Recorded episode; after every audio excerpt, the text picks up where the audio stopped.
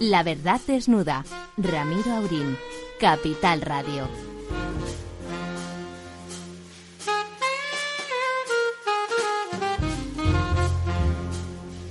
Muy buenas noches, amigas, amigos. Estamos enfilando la desescalada de esa montaña que nunca quisimos subir, pero que habrá que bajarla, habrá que bajarla. En eso estamos. Don Ramón, profesor Tamames, ¿cómo andamos? Pues viendo la desescalada, buenas noches a todos, que efectivamente está en marcha. Yo creo que los eh, informes que recibimos de los mercados de valores, de las bolsas, son muy positivos. Yo no creo que sea eso de que la economía va por un lado y la bolsa por otro. Está mejorando porque hay una premonición de que las recuperaciones pueden ser más, más rápidas. Fíjese que el IBEX 35 ha subido un 15% en 11 sesiones continuas. Esto es una muestra, una muestra. Sin duda, sin duda una muestra importante. Don Lorenzo, ¿lo tengo ahí? Sí, muy buenas noches, don Ramiro y don Ramón. Eh, mi querido profesor, efectivamente, eh, a mí lo que me sorprende es que normalmente, de lo que yo sé de escalada, las desescaladas suelen ser mucho más rápidas que las escaladas. Y aquí me da la sensación de que está siendo al revés, ¿no? Eh, no sé yo, a lo mejor estamos hablando de cosas distintas, pero el término quizás no sería el más adecuado. Bueno, usted sabe que, que cuando uno no es montañero de verdad, los de verdad tiene usted razón, pero cuando uno no sabe, bajar casi es más peligroso que subir, porque subir vas allá agarrado a la pared, pero luego a la hora de bajar hay, hay riesgos. hay, técnicas, hay técnicas como el rappel, uno se puede apoyar con cuerdas, en fin, hay procesos, eh, bueno, más, más dinámicos, ¿no? Eh, Mira cómo Italia ha cogido el rappel y ha dicho que ya abre todas las fronteras y que bienvenido el turismo, ¿no? Aquí en España, Alemania todavía tiene que decir que hasta el 14 de julio no puede decir nada porque hasta que España no dé la bienvenida, pues ellos no pueden recomendar. Claro, claro. Si, usted no abre la puerta, nadie puede darse por invitado, ¿no le parece? Por eso digo que hay, hay, hay quien desescala más rápido y otros más lentos, ¿no? Bueno, vamos a ver. Y hay lugares, hay lugares que, que donde todo se complica, ¿no? Como, como el, el país en el que vive nuestro don Argimino Barros. Don Argemino, ¿cómo andamos? Hola, ¿qué tal? Bien, aquí estamos eh, vivos, sanos y salvos. Bueno, ahí, ahí en, en, Estados Unidos, en, eh, donde está usted, en la capital del imperio, en New York City, eh, lo de estar vivo, ni no solo por el coronavirus, empieza a ser un ejercicio de estilo no despreciable, ¿no? Sí, no está mal, no está mal, aunque hay que decir que las protestas ya, ya se han tranquilizado bastante. Ayer hubo saqueos en Manhattan, en, Union Square, pero muy limitados. Eh, acabaron con una tienda de Zara, atacaron otro par de tiendas, pero luego la policía, eh, digamos que logró el control y por todo el país, pues un poco la misma perspectiva, incidentes cada vez más reducidos, mayor presencia policial en las calles y todo parece que se tranquiliza después de una semana que ha sido, ha sido intensa, la verdad. Así que a Sara le ha tocado la China y usted no ha aprovechado para ir a hacer compras baratas ya que estaba la cosa está movidita. Sí, lo malo es que la compra te sale gratis, pero el precio físico de un, de un balazo de goma o de un porrazo puede ser bastante alto. Bastante. No estoy dispuesto a pagarlo. ¿Ha dado usted alguna vuelta como periodista y como escritor por las zonas calientes o se ha mantenido en casa prudentemente? Eh, bueno, por las zonas calientes el, fin de semana, que fue cuando tenía todo peor pinta. Es decir, ayer y anteayer hubo estos saqueos esporádicos en Manhattan, pero fueron muy localizados. Aunque es verdad que los medios, por supuesto, cuando hablan de las protestas siempre van a hablar de lo más eh, violento y lo más complicado, ¿no? Pero las protestas hay que decir que han sido pacíficas en todo momento, por el día pacíficas, por la noche pacíficas, salvo eh, estos momentos. Pero el fin de semana sí que fue duro. El sábado eh, se destrozaron 50 coches en una noche ¿eh? y hubo más de 400 detenidos, solo en Nueva York. 50 coches de policía destrozados. ¿De policía? Argimino, Argimino, ¿podía preguntarte algo? Por favor. Buenas noches, Argimino, Ramón Buenas noches. Buenas noches. Mira, yo veo que hay reacciones muy importantes frente a la política de Trump, esta política descarada, eh, incluso hablando de terroristas, que puede haber algunos, pero la inmensa mayoría no lo son. Y luego, pues, que él ha dicho, creo que textualmente, que nadie desde Lincoln, Abraham Lincoln, lo había hecho tanto por la comunidad negra, que ya es cara, porque lo que, lo, lo que hizo Kennedy y Johnson fue impresionante. Y luego le salen ya las respuestas de gente muy, muy versada. Por ejemplo, Mark Esper, el ministro de Defensa, el secretario de Defensa, le dice, no, el ejército está para otras cosas, señor presidente. Y el obispo, la obispa esa evangélica le dice, usted no tiene derecho a salir con la Biblia de mi iglesia para hacer campaña electoral. Bueno, pues, ¿qué, qué ambiente hay? ¿No se está pasando de rosca una vez más el señor Trump? Sí, sí. Bueno, de hecho es que el señor Trump el fin de semana tuvo dos momentos eh, bastante duros para su imagen, porque a él le importa mucho su imagen como un político, pero a él en especial, que es una especie de, showman que le da mucha importancia, digamos, al relato. Bueno, el viernes eh, conocimos, aunque lo conocimos el domingo, el viernes él y su familia se metieron en el búnker que hay debajo del ala este de la Casa Blanca, y es la primera vez en 20 años, desde el 11S, 19 años, eh, que un líder de Estados Unidos se mete en el búnker que hay debajo de la Casa Blanca. Y lo hizo durante una hora por las protestas que ocurrían delante. Esto se filtró a la prensa. Y luego el domingo, la Casa Blanca, que siempre brilla tan majestuosa allí en, a la luz del sol y es tan imponente, apagó las luces, también por seguridad, para que la gente no tirase piedras o disparase, y bueno, la, la mantuvieron apagada.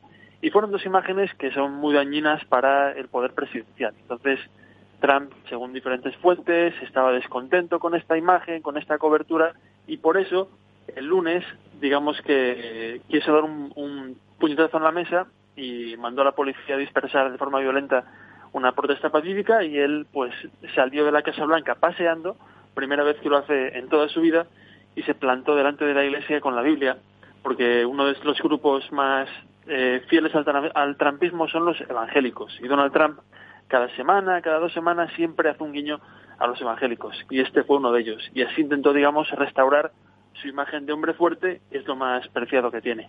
¿Y lo del Pentágono, qué, qué te parece? Porque decir que el ejército está para otras cosas, porque si sale el ejército se va a parecer Nueva York un poco a Afganistán o a Irak, ¿no? Sí, de hecho, bueno, Nueva York en concreto no ha salido tampoco ni la Guardia Nacional, solamente ha sido la policía, porque el gobernador tampoco ha querido desplegar a la Guardia Nacional. Y luego en Washington, que ha sido donde ha salido el ejército, que aparte ayer apareció una foto escalofriante del monumento de Lincoln, literalmente rodeada por una serie de soldados armados hasta los dientes. Eh, ahí sí que eh, desplegaron una división aerotransportada con carros blindados y con armas y con todo tipo de armamento en plena capital. Y claro, ha habido preocupación en Washington porque el, alto mando del ejército se ha visto obligado a aclarar que no está para eso, que bueno, que el presidente sí que tiene autoridad para desplegarlo, pero que tiene límites, ¿no? Por ejemplo, George W. Bush desplegó al ejército en Los Ángeles en el año 92, también después de la muerte de un afroamericano a manos de un policía, Rodney King. Y, pero bueno, de momento acciones muy esporádicas, ¿no? Y el ejército ha tenido que aclarar que Donald Trump tampoco está ahí para hacer lo que le dé la gana con el ejército, sobre todo con protestas que han sido en su mayoría pacíficas, a pesar de que la parte violenta ha sido, por supuesto, importante.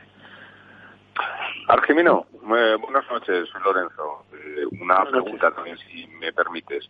Eh, igual que con el coronavirus, el señor Trump ha sido muy amigo de buscar enemigos en la oscuridad, conspiraciones, etcétera, etcétera, ¿no? Acusando a China y tal estas revueltas eh, empieza a surgir, eh, eh, digamos, argumentos conspiranoicos respecto a si están siendo financiadas o promovidas desde esas, esos lados oscuros del mal, pongamos China o etcétera, ¿no? Que parece que tiene una fijación clara. Lo digo esto porque yo, que tengo amigos en Estados Unidos, una de las sorpresas en mensajes que envío, oye, ¿cómo está aquello y tal, no? Y estoy hablando de personas eh, digamos, con formación académica elevada, ¿no?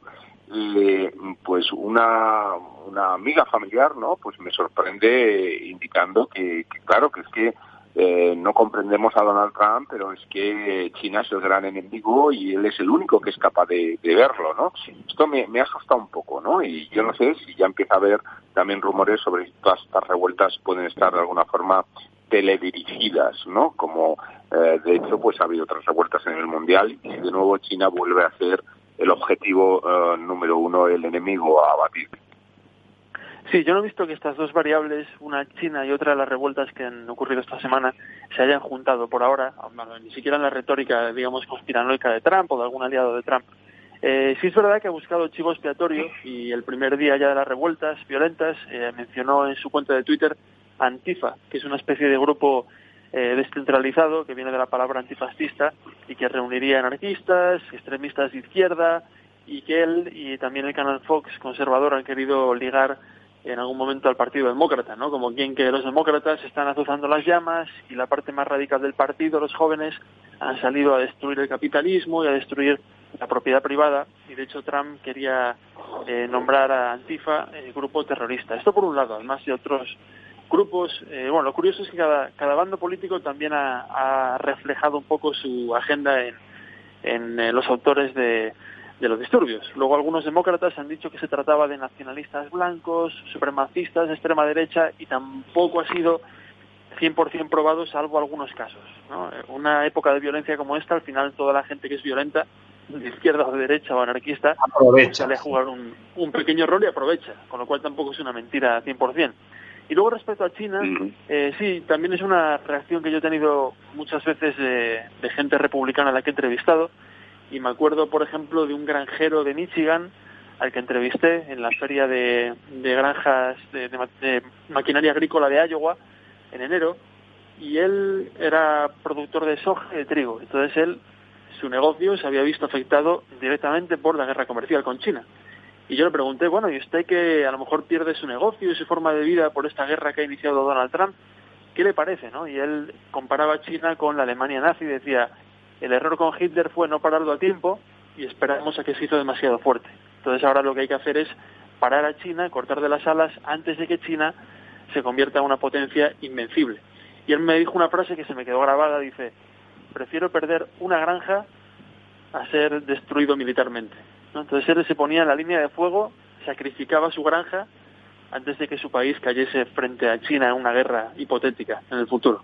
Pues yo quiero recordar eh, a Jimeno y los demás colegas, quiero recordaros que esa posibilidad de parar a China, como se podría haber parado a Hitler después del Congreso de Múnich del 38, antes de que empezara la Segunda Guerra Mundial en el 39, pues fue precisamente por Eisenhower en 1953, cuando llega a la presidencia de Estados Unidos, le dice a China, si en tres meses no producimos un alto fuego en Corea, yo bombardeo con atómicas las principales ciudades de China.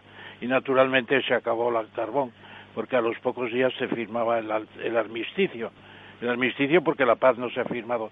Parar los pies a China ya es el holocausto mundial, es la, la Tercera Guerra Mundial, ya no se puede parar los pies a China, se le pueden hacer algunas indicaciones, pero nada más. Yo creo que en eso hay un error. El pueblo norteamericano piensa que es omnipotente, ya no es omnipotente. Jimino. No, desde luego. Está usted comentando... Perdona, perdona, di, No, no, no, ya está, eh, pregúnteme, sí te iba a decir que estabas contando cómo en realidad la percepción, entiendo que la tuya es la percepción generalizada, es de que ha habido una sobreactuación con respecto a la violencia. Es verdad que se han dado casos justamente cuando él reacciona y amenaza con de todo, con convertirse en un huracán contra los saqueadores, es cuando prácticamente los saqueos están desapareciendo, se han convertido en actos puntuales, pues seguramente de delincuentes comunes que aprovechan la circunstancia. Eh, ¿Te parece que, que todo esto, le, estamos muy cerca de las elecciones, ¿te parece que todo esto puede afectar a la carrera electoral? ¿Te parece que Biden está saliendo bien parado de, este, de esta circunstancia? Bueno, es pronto para decirlo. Hay que decir una vez más que Donald Trump eh, mantiene un apoyo de su base electoral que es idéntico, en el 42-43%, que no se modifica. Cuando el paro estaba al 3%, mínimo de 50 años, el apoyo a Trump era del 42%. Cuando el paro está llegando al 25%, el apoyo a Trump es el 42%, con lo cual es muy difícil de, mover esa, esa fidelidad de, de su base al, al presidente. Es una base que no ve la que no lee los diarios que lee la mayoría de la gente y que se basa un poco en lo que en lo que dice el presidente. Eh, ¿Qué pasa? Que Trump siempre ha eh, acelerado más que su rival, siempre, digamos, ha subido la apuesta eh, y su forma de gobernar se basa en ser siempre el más fuerte, el ganador. Y por eso era imposible imaginarse a un Trump como cualquier otro presidente, pues con un mensaje de concordia, ofreciendo, digamos, cosas a los que protestan, como hacía a lo mejor Obama en 2014 con las revueltas de Ferguson. Y él ha pisado el acelerador y se ha visto obligado, entre comillas, según su manual eh, trampiano, a amenazar con desplegar al ejército. Y él ha dicho textualmente que si un Estado eh, no es capaz de responder a las protestas y no se atreve a desplegar a la Guardia Nacional y hacer lo que tiene que hacer, él no va a tener ningún inconveniente en, enviar ahí a una división de tanques y de carros blindados a hacer lo que hay que hacer. Y yo creo que esto, en la base de Trump, yo creo que esto, que esto funciona y bueno, él no ha creado esta crisis para, para salir beneficiado electoralmente, pero bueno, una vez que la crisis se ha desatado, ¿no? con la muerte de ese afroamericano indefenso, George Floyd en Minneapolis, él ha jugado sus cartas como suele hacer y ha querido quedar como el hombre fuerte. Oye, cambiando un poco cambiando de tercio, menos dramático quizá, he visto que la compañía Zoom, que se ocupa de la telemática, pero con televisión, claro, ha doblado sus ingresos durante la pandemia. ¿Tú crees que el teletrabajo, que ya estaba muy instaurado en Estados Unidos, ha dado un salto de gigante? Te, estoy dando la contestación al tiempo que la pregunta. Es decir, el, el teletrabajo yo creo también en España va a pegar un salto impresionante, ¿no es así? Sí, da impresión. Yo por lo que estoy viendo, tanto en mi vida diaria como en los medios, eh, pues sí que parece que, que hay como nuevas formas, nuevas rutinas, que a lo mejor muchas empresas no se atrevían a emplear en el pasado, pero ahora viendo que la gente continúa trabajando, que el rendimiento se mantiene relativamente alto, la gente incluso trabaja más que si estuviera en la oficina cuando está en, casa, pues muchas empresas van a ahorrarse el gasto fijo de tener que alquilar un local o de tener que, que gastar ese, ese dinero y tiene a la gente trabajando desde casa. Y yo aquí conozco casos de personas que ya a lo mejor en, en otros estados podrían volver al trabajo, pero les han dicho no, no.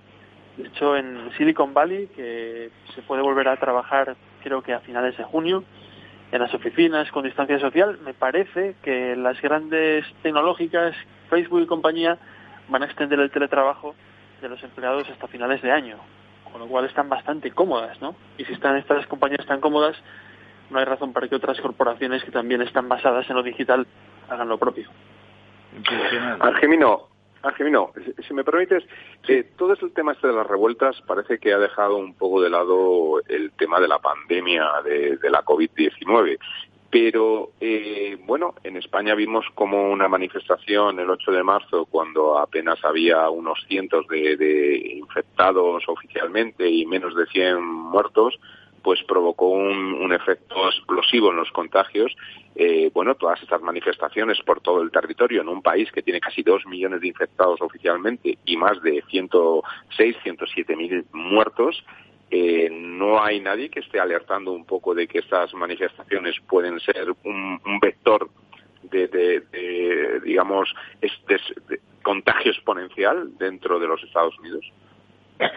Sí, se, de hecho algunos científicos han alertado, solamente que hay muchas variables en juego, ¿no? Por ejemplo, ayer uno decía que en Nueva York, esta ciudad, como saben, más afectada, eh, los manifestantes, a pesar del tumulto, y yo también lo pude ver, mantenían cierta distancia social y las mascarillas eran algo prácticamente universal. Todo el mundo tenía una, ¿no? También es, están al aire libre y parece que no está claro porque tampoco conocemos en realidad cómo se propaga el virus en detalle. Sabemos las generalidades, ¿no? De un poco, eh, hace tres meses decían, bueno, pues se propaga también por las superficies. Se lo dicen, bueno, por las superficies pues no es tan común. Lo común es la gente respirando, ¿no? Y hablan de en las manifestaciones al aire libre, eso es algo bueno. Eh, malo, que la gente anda gritando y que además eh, pueden respirar gas lacrimógeno y segregar lagrimal y también eh, yo creo que los científicos están un poquito todavía eh, cautos o perdidos. Sí es verdad que ha habido casos, ha habido rebrotes concretos y bastante salvajes en Estados Unidos en iglesias que han reabierto y por ejemplo hay una iglesia, me parece que era en Nebraska, no estoy seguro, pero por el Midwest que había estado, donde cuyos feligreses habían estado cuatro horas cantando en el coro, guardando la distancia social, pero al final se infectaron yo creo que, que todos. eh, algo así, una barbaridad. Entonces personas infectadas por un por un, un, domingo cantando en el coro, ¿no? Porque no había buena ventilación y porque por mucha distancia que pongas, si estás cuatro horas cantando, pues es más fácil contagiarse. Yo creo que estamos ya a punto de ver si realmente estas manifestaciones o en la próxima semana han generado o no un, rebrote y de qué tamaño. Argimino, una cosa que es verdad que, después de un evento singular y espectacular y bueno y emocionante positivamente de esas cosas que permiten a veces olvidarse de las penurias y, mirar un poco hacia adelante de la forma menos espuria posible, como fue el lanzamiento del, cohete de, SpaceX y bueno, y el éxito, ¿no? La llegada allí de los astronautas con esos trajes tan bonitos que les han puesto, porque además son así, lo han hecho muy todo muy cinematográfico y además ha funcionado. Eh, ¿Cómo se ha percibido globalmente? ¿O ha desaparecido el efecto el efecto optimista de, la carrera espacial con, todos los problemas de los choques raciales? ¿O, sí ha tenido un efecto y, qué efecto ha tenido? No, ha tenido un efecto, por desgracia, para el lanzamiento de Eclipse, porque los choques raciales el fin de semana fueron muy, muy graves y el sábado fue cuando lanzaron el cohete al espacio y bueno, hubo poca, poca presencia de esta noticia en la prensa. Bueno, hubo presencia, por supuesto, pero no lo que la que podía haber tenido eh, si se hubiera lanzado el miércoles, que era esa fecha original. Además tuvimos nuestra tertulia. Y además Donald Trump, que estuvo presente el sábado en el lanzamiento desde el Kennedy Space Center de Florida, eh, se vio obligado a hablar de las protestas y cuáles eran sus medidas y qué opinión tenía eh, todo se vio empañado y emborronado por la, protesta racial que alcanzó una, una virulencia el, el viernes y el sábado que, que digamos, borró eh, todo lo demás, porque han sido las protestas más eh, extendidas, amplias y duras en 50 años, desde la muerte de Martin Luther King hace 52 años.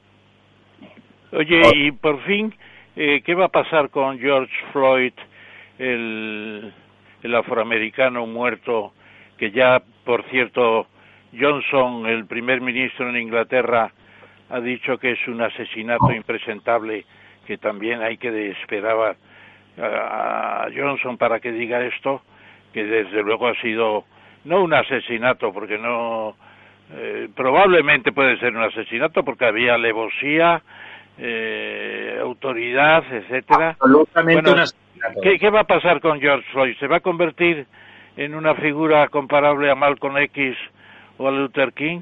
Porque no, eh, no llegará, ¿verdad?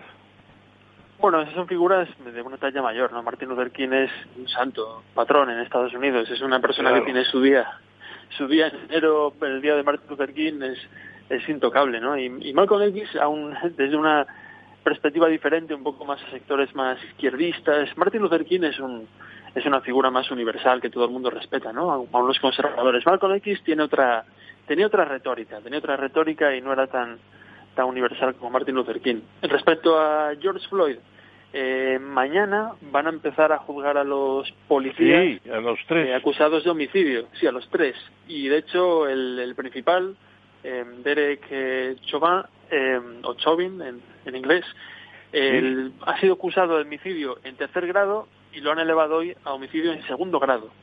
Y las autoridades en, Minnesota están, digamos, em, eh, contando, eh, procesando a los policías con cuentagotas, ¿no? Como dando noticias cada día, una o dos, digamos, para desescalar y para dar un poquito de, toques de atención y para demostrar que están haciendo algo delante de, Estados Unidos y poder un poco calmar a la opinión pública. Y además eh, va a haber una vigilia por George Floyd de Minnesota y lo van a enterrar con un funeral a todo volumen en, en Houston, que tiene allí su familia. Bueno, bueno, bueno. Muy bien, pues eh, ya hemos llegado diez y media, diez y veintinueve, vamos a dejar. Ha habido, había, había tela que cortar en, en Estados Unidos, siempre lo hay, pero la verdad es que estos días se ha producido una detrás de otra. Bueno, una cosa final. Antes hablaba don Ramón optimistamente de que la subida de la bolsa en, en España había sido importante. y en Nueva York. Ahí en Nueva York, ¿qué tal? Muy bien. Bien, ha subido, ha subido. Parece que el SP500 ha tenido los mejores 50 días de su historia. tocó fondo a finales de marzo, desde entonces ha crecido con fuerza. Las compañías más castigadas en los últimos meses, como por ejemplo las aerolíneas, han, eh, siguen rebotando, han crecido por encima del 5 o 6%, y las que lo han hecho muy bien, eh, como Amazon o como Netflix, eh, han tenido hoy un mal día. Pero parece que la bolsa está un poco por su cuenta y de que, que aparecen datos macroeconómicos mejores de lo esperado. En el caso de hoy, datos de los salarios, datos del sector servicios, que no han sido tan malos como se esperaba, y todo esto ha elevado la bolsa con fuerza y por tercer día consecutivo. ¿Y el desempleo empieza a repuntar o, todavía no? El desempleo, hoy conocimos la encuesta de empleo privado que no ha sido tan mala como se esperaba. Creo que se destruyeron como dos millones y medio de empleos según el último dato en mayo. Y conoceremos el dato del paro este viernes. Y veremos a ver si es tan malo. Pero lo que está claro es que la destrucción de empleo, el ritmo, se ha ido ralentizando desde el peor momento a finales de marzo, que fue la gran sangría. Y parece que lo peor del golpe está detrás de nosotros ya y ahora queda pues iniciar la recuperación en los próximos meses. El rebote. Pues muchísimas gracias, don Argemino. Y nada, pues el próximo miércoles, el próximo miércoles más. Y que celebre usted el Día Mundial del Medio Ambiente. ¿Eso es un día, es un día significado en Estados Unidos o son cosas europeas? No, son cosas de las Naciones Unidas. Sí, efectivamente, de las Naciones Unidas, pero le dedicaremos eh, la atención que se merece.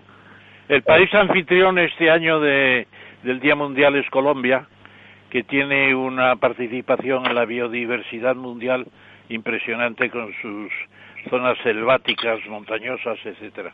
Yo creo que va a ser un gran día porque hay un millón de especies ya amenazadas, de fauna, de flora e incluso de microbios. Parece que también cuentan las especies. Ah, sí, también cuentan. Pues a mí hay algunos coronavirus que no me importaría terminados para siempre.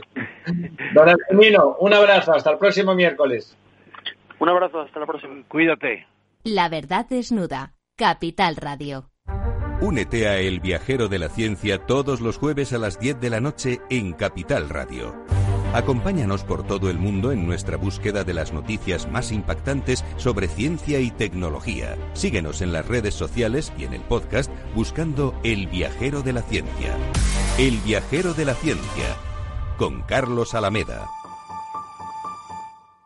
¿Sabes cuál es el mejor dial para escuchar Capital Radio?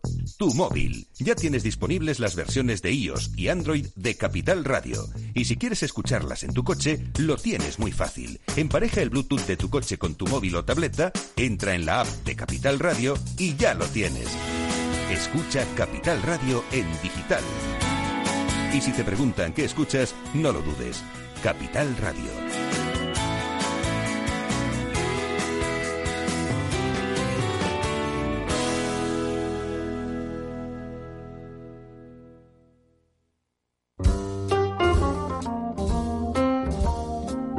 La verdad desnuda con Ramiro Aurín.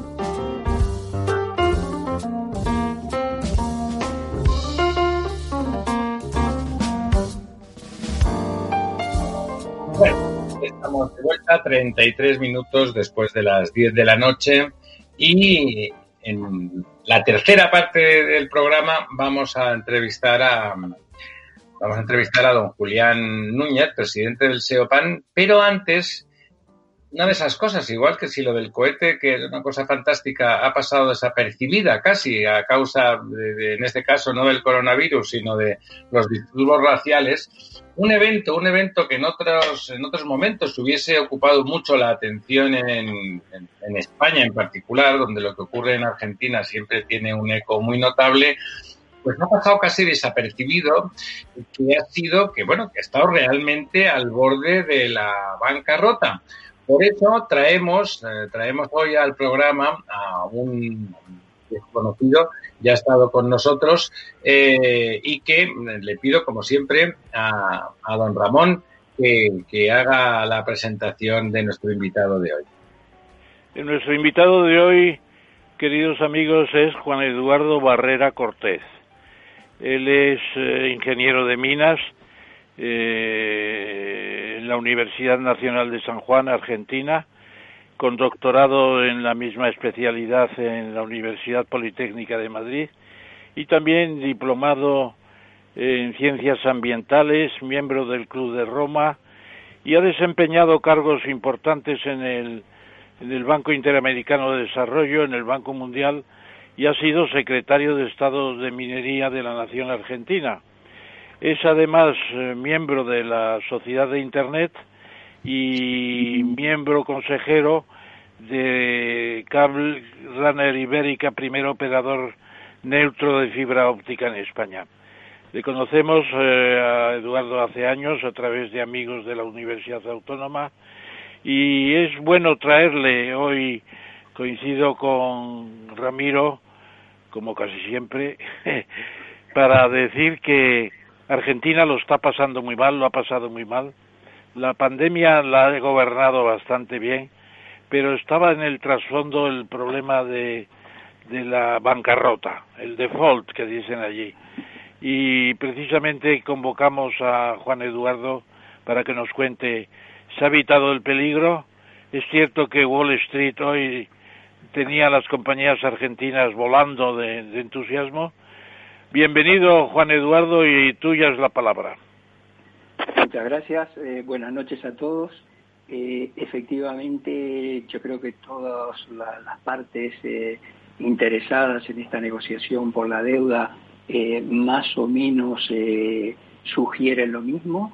Eh, yo antes del programa hice una llamada a un funcionario de alto nivel en Argentina, que, cuya fuente obviamente no puedo citar, para preguntarle más o menos cuál era la perspectiva y me decía que el cierre del acuerdo era inminente, ¿no?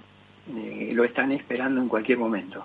Si bien es cierto que todavía hay eh, tiempo hasta el 12 de junio para terminar de cerrar el acuerdo, las partes están muy cercas por primera vez el Fondo Monetario ha hecho una especie de celestinaje eh, para acercar las dos puntas eh, y en el fondo se están discutiendo, no sé, un, par de dólares ¿no? entre la posición de los bonistas y la oferta del, gobierno argentino.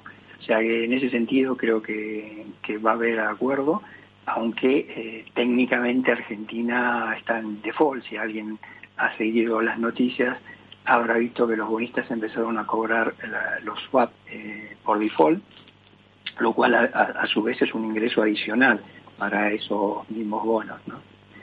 Y atento a lo que decía Ramiro al principio, la verdad que es cierto que en este entorno tan convulsionado y, con tanta incertidumbre y con tantos problemas en todo el mundo, eh, sí que ha habido como una actitud más condescendiente con, el, con la situación de Argentina que si hubiese estado, eh, digamos, una situación más normal, seguramente los, las posiciones hubiesen sido más duras, eh, más exigentes, con más condicionalidad. ¿no? Juan Eduardo, eh, este gobierno actual, que vuelve a ser peronista, ¿le parece o aparece que en la distancia, quizá porque es más discreto que el anterior, el último gobierno peronista, quiero decir, tiene más confianza, parece que tiene más confianza del de los estamentos multilaterales eh, mundiales que, el de la señora Kirchner.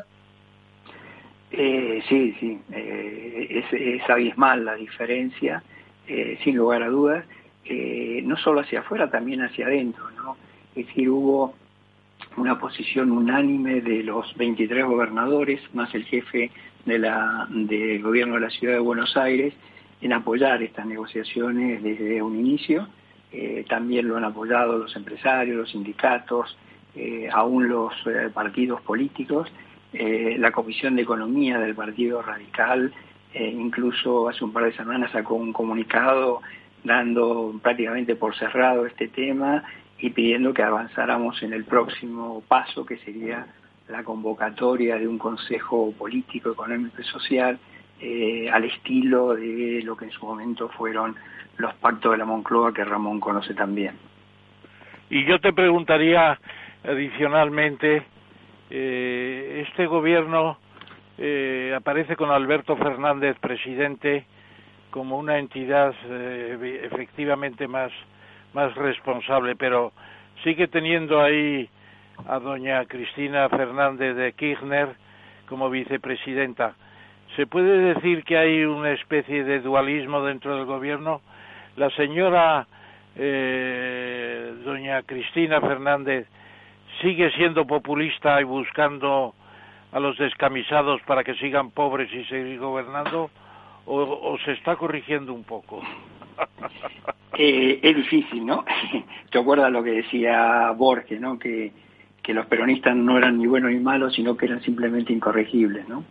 Entonces, eh, tampoco, tampoco hay que tirar las campanas al vuelo. Pero cierto es que en el medio de esta negociación, eh, la negociación comenzó siendo algo muy técnico, con el ministro Guzmán, que inclusive eh, con apoyo y beneplácito de muchos eh, economistas de renombre internacional como como Krugman, como como bueno como la mayoría del staff digamos de economistas que suelen opinar sobre estos temas eh, y sin embargo eh, su propuesta original eh, fue rechazada por los bonistas, ¿no?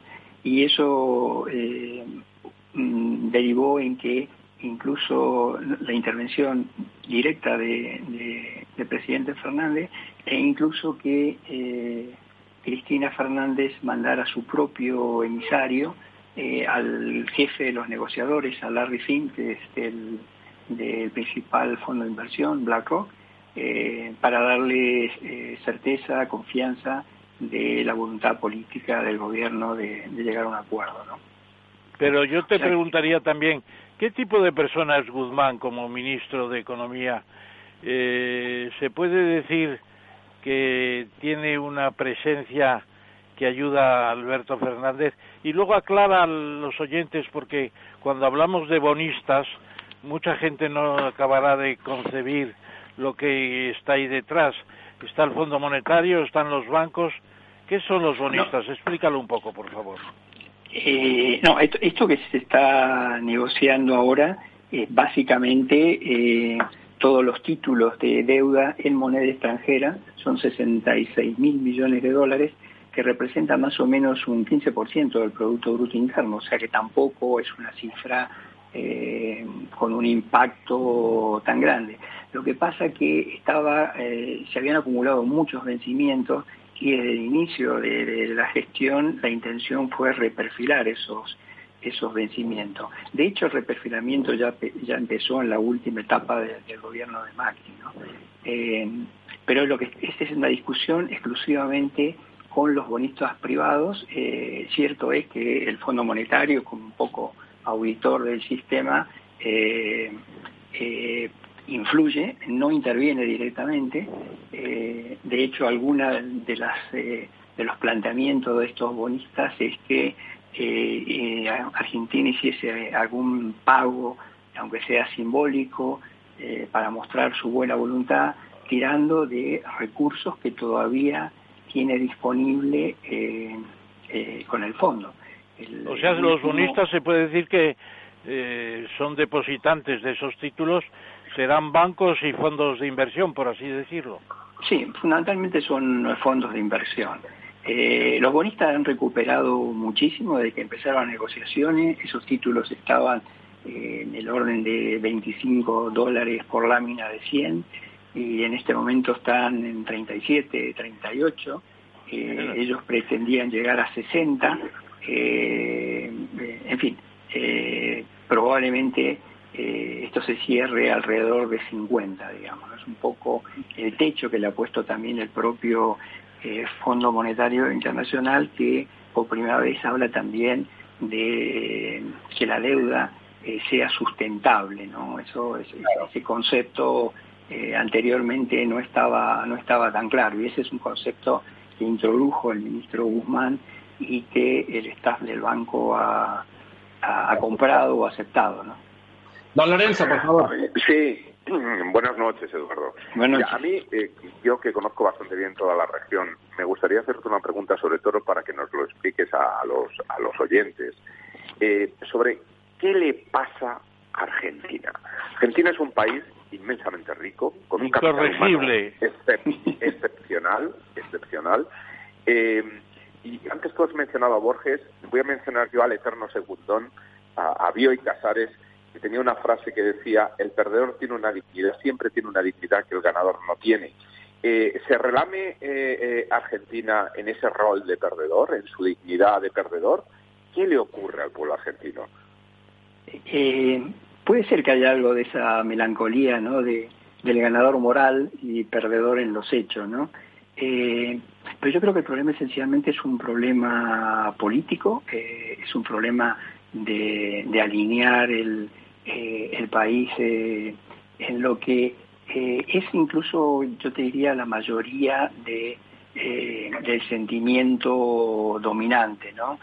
Creo que la aspiración en general eh, es de, de, una especie de socialdemocracia al estilo europeo. Mm, me parece que el sueño argentino pasa por ahí, pero es muy difícil alinear sectores que están muy, muy opuestos porque eh, como sabéis, Argentina tiene clara ventaja comparativa en el agro, eh, que además cada vez es más eh, intensivo en tecnología y en capital y cada vez expulsa más mano de obra y tiene una población que obviamente por la ubicación de, Argentina, por, por falta de inversión, por falta de tecnología, es muy difícil encontrarle un lugar, ¿no?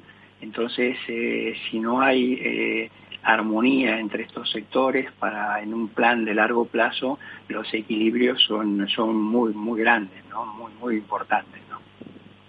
Y ahí en ese sentido yo te preguntaría, eh, ¿es cierto el nivel, el umbral de pobreza que dicen que está como en el 25%? También la posición de Macri no ha sido lamentable. Cuando tú y yo íbamos a Argentina me invitaste o me invitaron al Salón Azul de, del Senado Nacional a hablar con tantos diputados, había una esperanza de que Macri todavía podía poner en marcha una especie de pactos de la Moncloa. ¿Qué pasó con Macri? ¿Y qué pasa con la pobreza? Bueno, la pobreza es altísima y además con todo lo que está cayendo, no nos olvidemos, escuché la primera parte del programa cuando vosotros hablabais del tema de subir a la montaña, no nos podemos olvidar que Argentina está todavía en el pie de monte, ¿no? Está mirando la montaña, eh, está las primeras escaramuzas y el, pico se espera eh, para fines de junio o incluso julio, ¿no? Eh, con lo cual eh, Argentina va a terminar con una situación de pobreza altísima, por encima probablemente del 50%, ¿no? Es una situación en ese sentido bastante, bastante complicada, ¿no? Eh, Macri yo creo que fue un experimento fracasado, esencialmente porque era gente que tampoco venía de la política, que se encontró con una, con una, con un resultado electoral favorable que ni siquiera supo interpretarlo, porque en realidad, eh, si recuerdan, las elecciones fueron en dos vueltas. Eh, pierde la primera, la, primera vuelta, que además la que define la composición de, del Congreso, eh, y gana eh, en, una, en una segunda vuelta, que es una opción. O sea, pierde la elección, gana la opción, y la opción es cuando, no sé, la gente que está eh, muy cansada, le dices eh, eh, pollo o pasta y dice, bueno, estoy cansado la pasta, pruebo el pollo, ¿no? Más o menos así. Entonces luego no tuvo suficiente habilidad para manejar ese Congreso, creyó que había ganado, apostó mucho a la polarización, tuvo contradicciones muy grandes también en el tema económico. Por, un lado, al inicio quiso hacer una política monetaria restrictiva, y a la vez una política fiscal expansiva y estas contradicciones eh, en una economía eh, tan castigada como la Argentina, además bimonetaria, donde la gente gasta en pesos pero ahorra en dólares, eh, te penaliza muchísimo, ¿no? Y entonces esa combinación de errores políticos y errores económicos en realidad hizo explosión en el 2018. 2018 es donde se produce eh, la primera negativa de, los eh, bueno de los inversores eh, privados a seguir financiando el déficit de Argentina y tiene que recurrir al Fondo Monetario en, una operación realmente histórica porque ha sido mayor préstamo de la historia del Fondo Monetario, mm, dado mm, fundamentalmente basado en condiciones políticas, con un análisis técnico de los propios funcionarios del fondo, eh, prácticamente en rebeldía, ¿no? diciendo que se estaba generando una deuda de, con estos eufemismos que usan los técnicos del fondo, de baja probabilidad de recuperación. Debió, debió enamorarse la señora Lagarde de Macri, que era un buen mozo que bailaría muy bien el tango. Bueno, lo creo que, algo yo creo que, que, eh, había una esperanza en superar el peronismo en Argentina, ¿no? Y el resto del mundo, en Macri alguien que, como dice Juan Eduardo, se estaba equivocando, pero tenía las mejores intenciones y la idea de fondo era correcta, ¿no? Es verdad que, que se puso teórico en un país donde lo que hay que ser es enormemente práctico y conocer a la población, ¿no? Pero es una oportunidad perdida, ¿no? La, la oportunidad Macri es una oportunidad perdida para salir del, del populismo peronista e intentar hacer de Argentina ese país moderno del que parece siempre que tiene la, la máxima vocación y que nunca que nunca llega, ¿no? Sí, Argentina debiera tener ahora una buena oportunidad siendo un productor de alimentos eh, tan importante, ¿no? Eh, aún hoy, con toda la crisis, Argentina tiene una balanza comercial positiva y seguirá siendo positiva, o sea que eh, el mayor problema de, Argentina es la deuda eh, interna, los desequilibrios internos, la necesidad de cometer eh, reserva, eh, reformas de fondo en el sistema tributario, en el sistema provisional, en el sistema laboral, tiene que hacer muchas, muchas modificaciones, muchos, muchos cambios internos. Pero tiene, es un país con, con mucha potencialidad, no cabe duda. Ahora por ejemplo, eh, Vietnam restringe la exportación de, arroz y es una gran oportunidad para Argentina que se está aprovechando. Australia tiene un pequeño conflicto ahí con, con China por el tema de la... porque Australia eh, también apoyó los reclamos de, de, TRAN en la Organización Mundial de la Salud y se abre una oportunidad para cebada y carne argentina. Eh, y esto es continuamente así, ¿no? Eduardo, a mí me gustaría Una, última pregunta, Lorenzo, una última pregunta. Sí, por esa línea. Eh, desde los últimos seis meses, aproximadamente, desde noviembre, octubre, noviembre, año 2019 ahora, hemos visto como el peso argentino ha pasado eh, prácticamente de unos 50 por dólar a casi 70, ¿no? Esto es una depreciación de casi el 40%. ¿Cómo se vive esto en la calle? Entiendo que habrá una un incremento en términos de precios, pero también eh, se supone que precisamente por esas exportaciones habrá una reactivación del empleo. ¿Cómo, está la realidad al margen de la deuda física, del default? Bueno, ahora está todo teñido con, el tema de, la pandemia, ¿no? Eh, Argentina se encerró muy pronto, eh, incluso a diferencia de la crítica que se puede hacer aquí en España, allí fue al revés, quizás se encerraron demasiado pronto eh, como decía al principio, todavía les, queda enfrentar lo peor y ya llevan más de dos meses de encierro, con lo cual empieza a notarse mucho la fatiga, ¿no? Eh, entonces la situación ahora está toda teñida de, de, esa, de esa situación, con lo cual eh, hablar de, eh, no sé, hoy lo escuchaba en unas declaraciones al, al jefe del gobierno de la ciudad, que de alguna manera también es casi la cabeza de la oposición, diciendo que en el, marco, en este entorno, eh, ninguna idea era buena, ¿no? Que había que un poco esperar hasta que aclare un poco eh, toda esta situación, ¿no?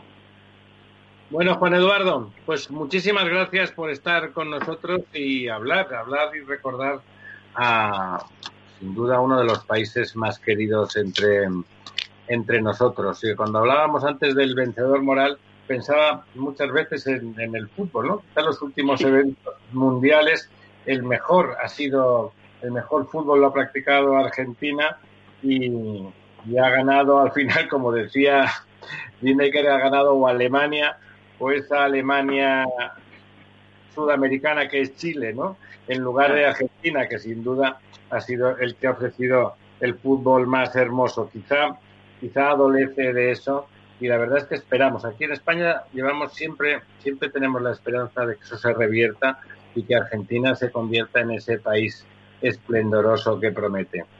Un abrazo, Juan Eduardo. Muchísimas gracias a vosotros. Otro abrazo. La verdad desnuda. Ramiro Aurín, Capital Radio. Todos los viernes a la una de la tarde, en Capital Radio, Humanos en la Oficina, el programa que muestra el corazón de los recursos humanos basado en el formato mundial que ha llenado cines y teatros. Esto te estás perdiendo si no escuchas a Luis Vicente Muñoz en Capital, La Bolsa y la Vida. Es fundamental salvaguardar la seguridad jurídica porque el dinero puede elegir otros mercados eh, pues muy rápidamente. ¿no? Miguel Zurita, presidente de ASCRI, la patronal de Capital Riesgo en España. No te confundas. Capital, la bolsa y la vida con Luis Vicente Muñoz, el original. Toma las riendas de tus finanzas con la Escuela de Inversiones de Negocios de Carne y Hueso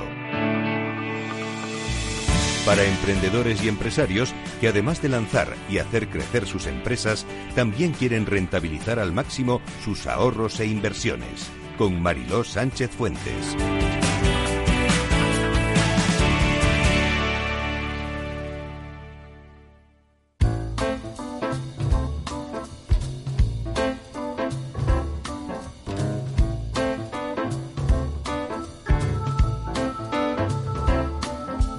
La verdad desnuda. Ramiro Aurín, Capital Radio. Pues aquí estamos de vuelta, faltan cuatro minutos para las once y me imagino, lo digo porque nos seguimos sin estar en el estudio, esperemos ese remedio pronto. Supongo que tengo al otro lado del teléfono a don Julián Núñez. Julián, ¿estás ahí? Estoy ahí, Ramiro, buenas noches.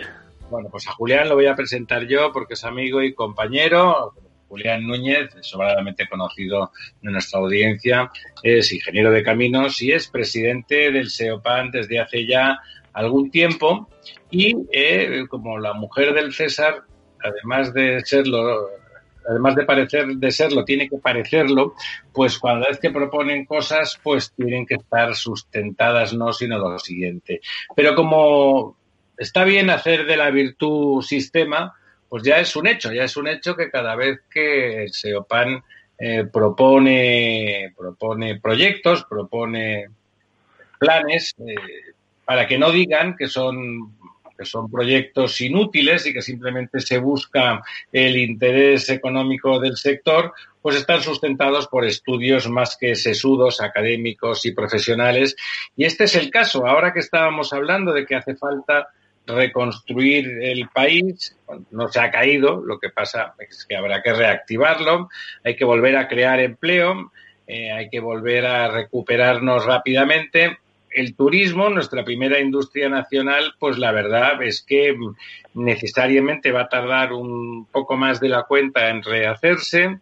La otra gran industria, que es el automóvil, pues eh, ya vemos que está tocada tiene muchos stocks, no tiene ni tan siquiera necesidad los que se han quedado de, ponerse a arrancar porque tienen los almacenes llenos de vehículos fabricados y sin vender, eh, al margen de algún episodio como el de Nissan, y por lo tanto, la que otrora fuera el gran motor de, la transformación y de la creación de empleo en España, la construcción, eh, tanto de edificación como de obra civil, pues se, se antoja como la gran oportunidad. De hecho, más de un sabio económico está recomendando que haya un gran plan de inversiones en infraestructuras, esas que hace ya demasiados años que en España se dice que no nos hacen falta.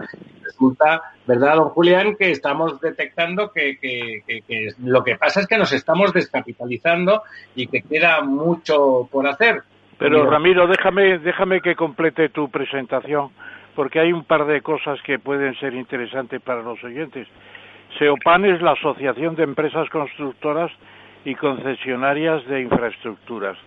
Son 25 empresas y 6 que están en bolsa, son las más conocidas, ACS, Acciona, FCC, Ferrovial, OHL, OHL y SACIR, y en conjunto esas 25 empresas facturaron el año pasado 80.000 millones de euros que es como casi un 8% del PIB. y además tienen 440.000 trabajadores. Es decir, yo creo que es la asociación de empresas más importante de España y además, como tú bien has dicho, eh, resulta que durante el periodo de pandemia han seguido exportando técnica, servicios, etcétera, ganando licitaciones en el exterior, porque estas empresas tienen todas más del 50% de su negocio fuera de España por su del 80 prácticamente. Fantástico. Bueno, pues ahí vamos. Don Julián, pues cuéntanos ese super plan que, abarca hasta 168 mil millones de, euros en proyectos. Muy bien, pues muchas gracias, Amiro, y también enviarles un abrazo a, Ramón y a todos los oyentes de, vuestro programa de radio.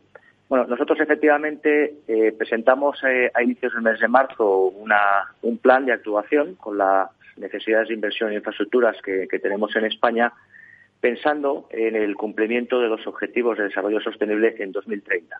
Permitidme que haga una breve introducción. Eh, hablar de infraestructuras en España significa hablar de, que hemos perdido una década, es decir, la crisis financiera de 2008, que en España se tradujo en unos ajustes de consolidación fiscal a partir de 2010, ha supuesto que en esta década pasada hayamos pasado de invertir el 4,7% del PIB que teníamos en 2008 al 2% actual, que es un valor inclusive por debajo del, de la inversión sobre el PIB que recomienda el Banco Mundial para atender simplemente la conservación de nuestros poderes de capital público. Por lo tanto, hemos perdido una década y tenemos ahora mismo una década de oportunidades, por un lado, por cuanto supone cumplir esos ODS en 2030, pero en la que en el inicio de esta década coincide efectivamente con, la crisis del COVID-19.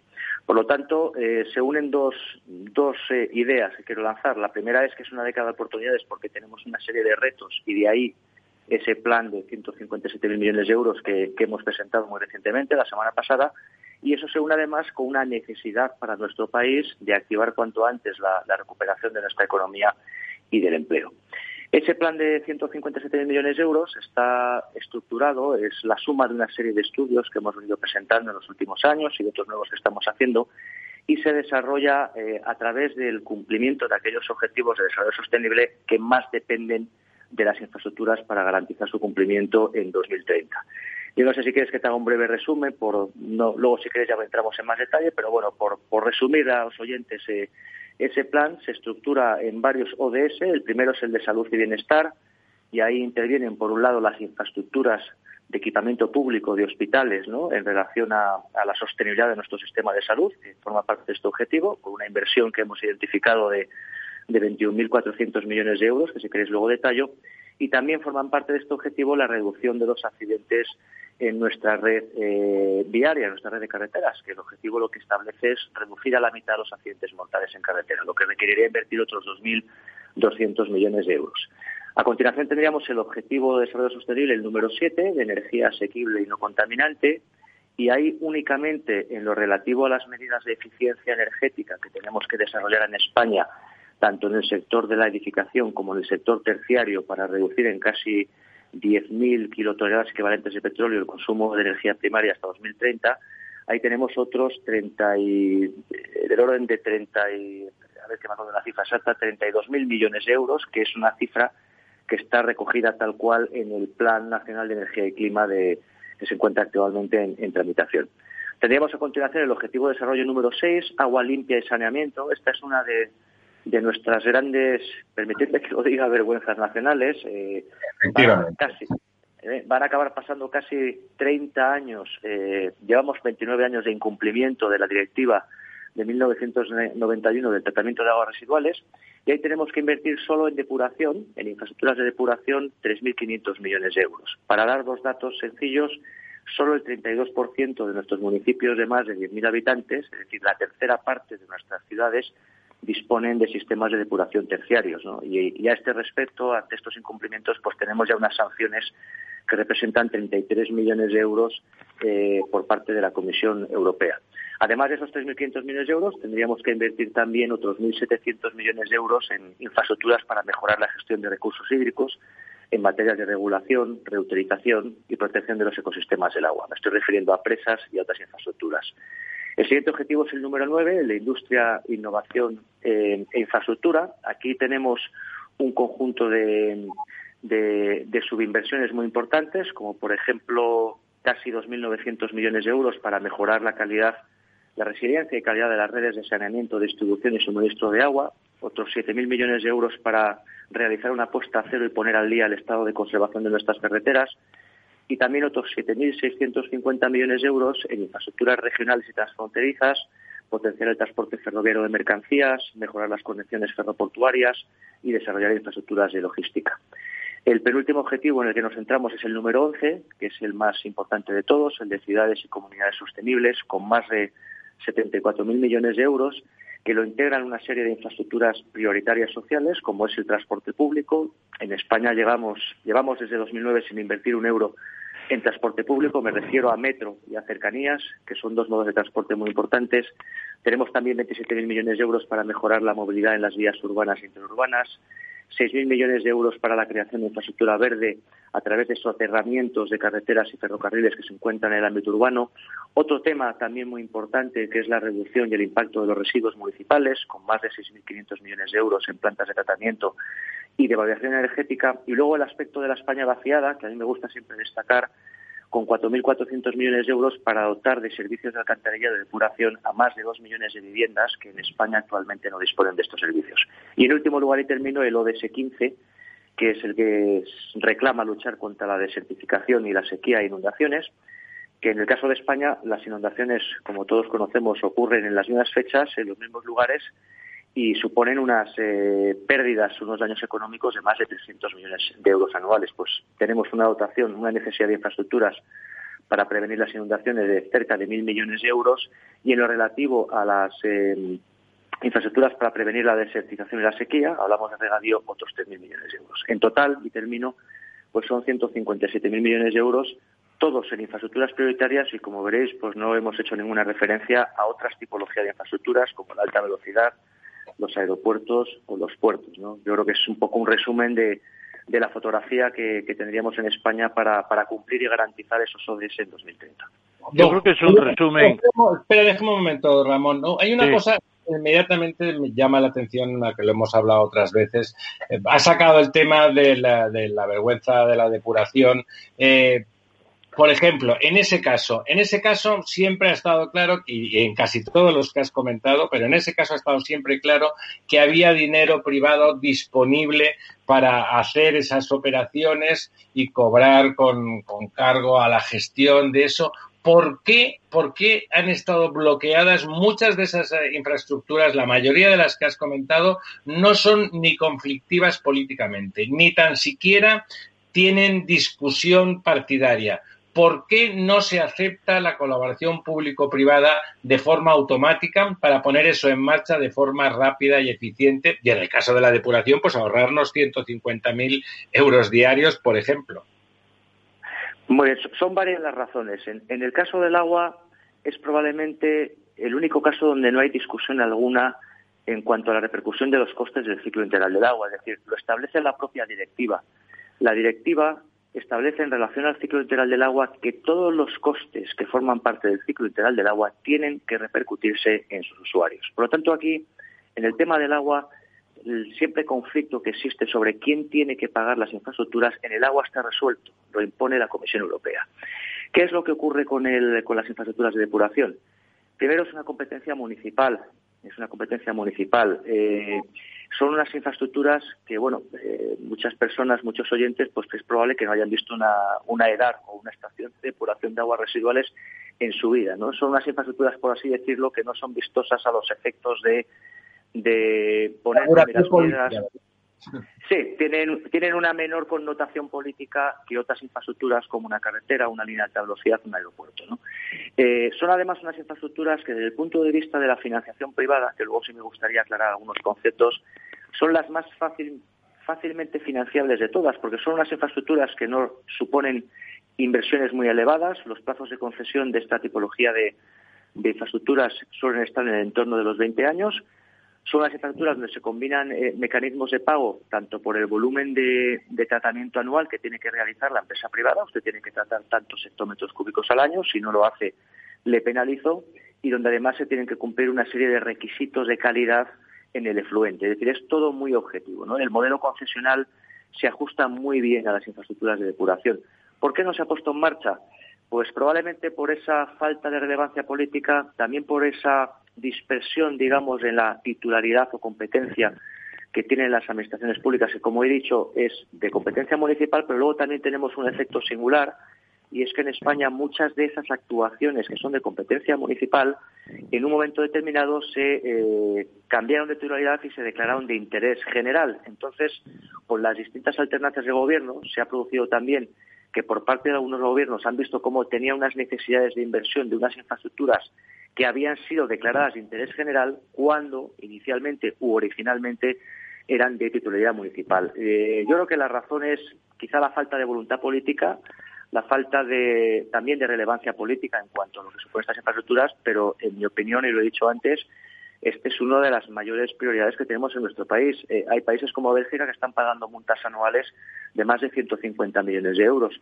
Y en España las sanciones que hemos recibido se refieren a nueve núcleos, nueve núcleos urbanos. Es que tenemos otras 400, más de 500 ciudades que están inmersas en distintos procesos de sancionadores y es muy probable que, a medio plazo podamos recibir unas sanciones mucho más elevadas. No tiene explicación técnica el que a día de hoy esos 3.500 millones de euros que he dicho, que son peanuts hablando en lo que se refiere a la eh, liquidez actual que hay en el mundo, con un modelo tan ventajoso para el interés social como es el de la concesión, para el caso de las depuradoras, no se pongan en marcha. Sería la primera prioridad, ¿eh? la primera de todas, sin ninguna duda.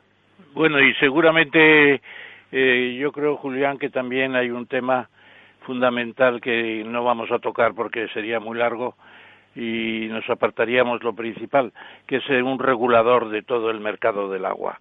Me parece que no tenemos un verdadero regulador, pero yo quería preguntarte, siendo tan importante el planteamiento que habéis hecho, porque es la inversión a medio y largo plazo, ponéis el 2030 como referencia, eh, esta mañana estaba informando en la comisión del Congreso sobre Reconstrucción Nacional Económica y Social que preside Pachi López, estaba informando la ONCE, es decir, la Asociación de Invidentes, y me parece perfecto que una entidad tan importante esté informando.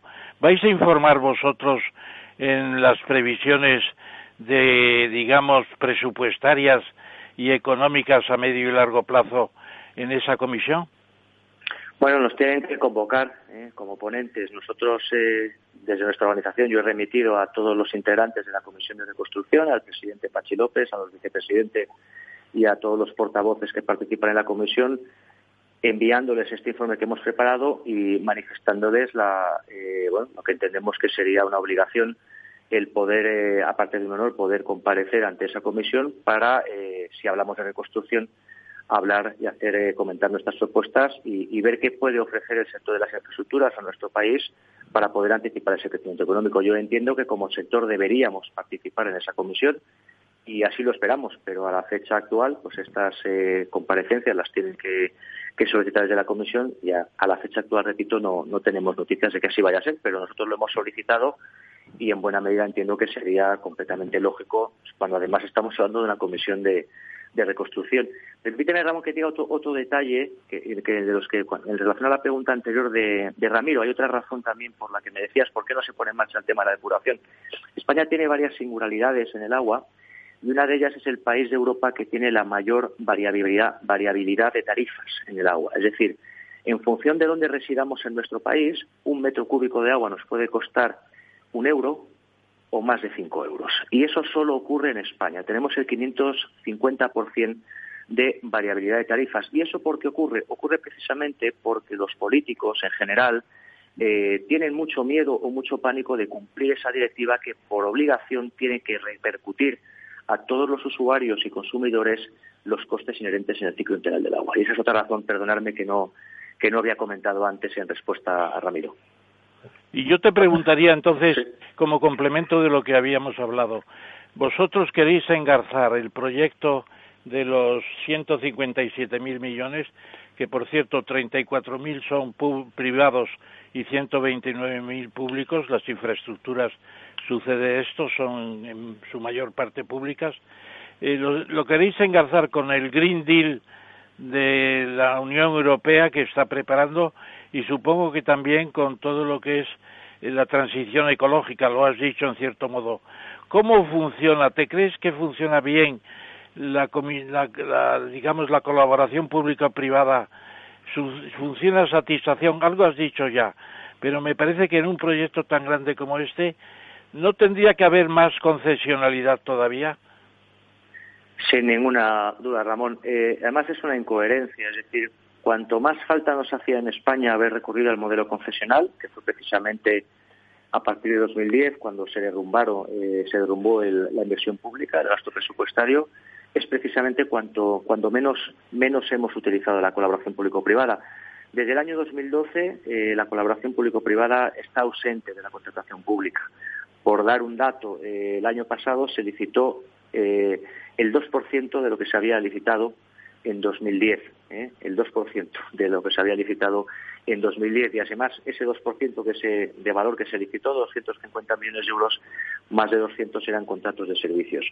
La colaboración público-privada tiene un nombre que de, entrada es un nombre eh, confuso, ¿no? porque tú lo has comentado antes, Ramón, todas las infraestructuras que hay en España son de dominio público, son de titularidad pública, es decir, una autopista de peaje está es tan pública como una autovía. Un hospital construido en régimen de concesión es tan público como un hospital público, ¿no? Y luego está el tema del servicio, donde nosotros no entramos.